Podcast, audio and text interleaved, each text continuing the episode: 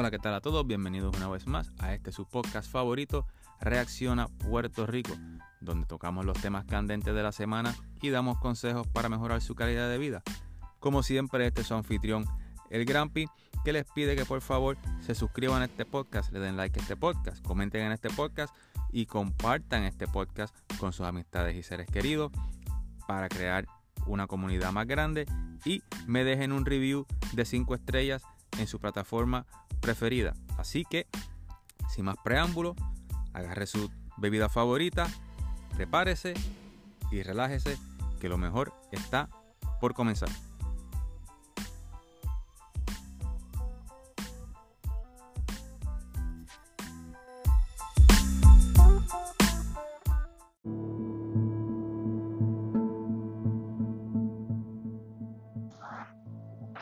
Mientras camino por el complejo de apartamentos, tratando de absorber la, la,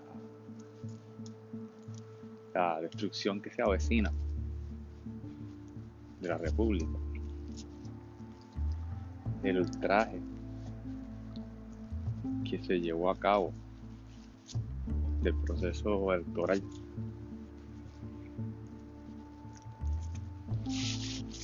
recuerdo cuando al ser un poco más joven, esas ilusiones que uno, uno tiene, que con el tiempo, a medida que uno se va cínico,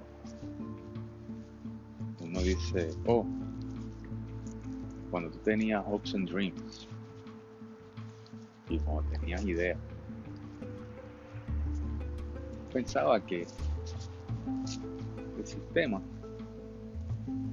leccionario funcionaba y que uno podía tener confianza en ese proceso electoral. Entonces, llegó Trump. Trump destruyó todo ese andamiaje, toda esa infraestructura para demostrarnos lo que había detrás de la cortina. Algunas personas, cuando miraron lo que había detrás de la cortina, dijeron, wow, si eso es lo que hay ahí, ¿qué más hay? ¿Qué hay detrás de esos escombros? Otras personas se molestaron porque les enseñaron la verdad de lo que había. Se pusieron rabiosos porque la vida que ellos vivían como los bebés del Matrix se la destruyeron. Y otros miraron, se aterraron, se desconectaron, se pusieron una burbuja. Y nada, aquí estoy yo, vagando por el mundo y, le preguntas cualquier cosa y te dicen, oh, yo no sé. Ellos están en su, ignorancia. No ignorancia de que son tontos o brutos. ¿no? ignorancia de que desconocen del tema o que por su, por su propia voluntad deciden ignorar lo que está a su alrededor, porque la verdad es demasiado cruda para afrontarlo. Y en el día de hoy asume la presidencia una persona que lleva 47 años ocupando distintas eh, sillas electas dentro del Congreso.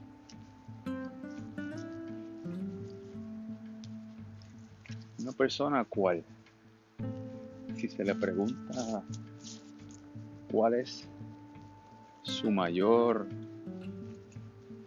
eh, su legado, qué fue lo que, que él hizo que lo, que lo catapultó a algo positivo que haya hecho. Quizás nadie te puede dar una, una respuesta a esa pregunta. Si yo le pregunto a usted que me escucha, ¿cuál es la política de Joe Biden en cuanto a, a China? en cuanto al Oriente Medio, en cuanto al petróleo.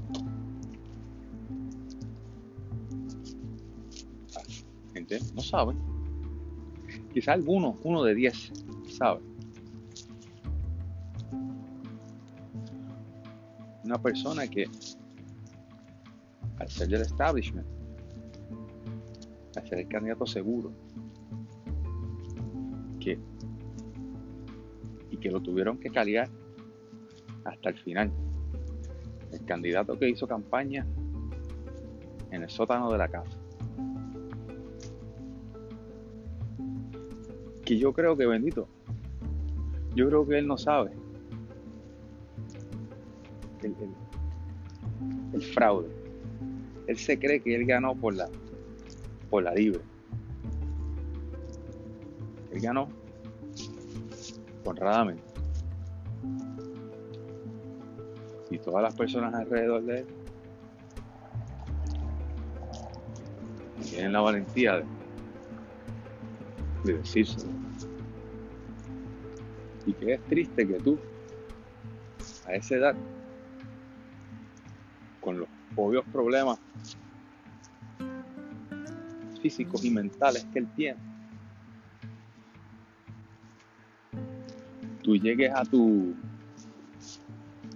a tu coronación, a tu baile,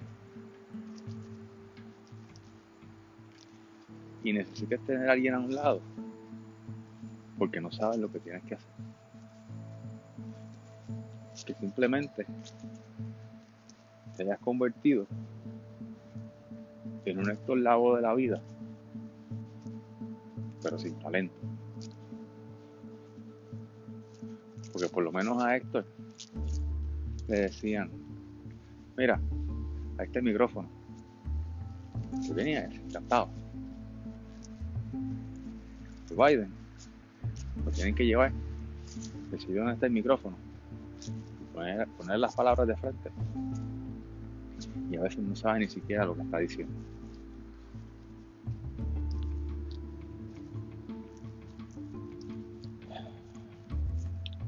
personas que ven la llegada de él como la vuelta a la normalidad.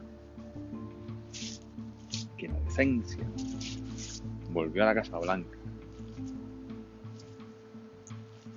Bueno, quizás la decencia, bueno, la apariencia. A nosotros nos gusta la apariencia.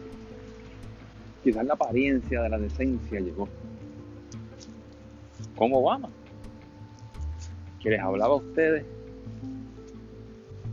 con elocuencia, con un flow, y le aplaudían como foca mientras se los estaba clavando.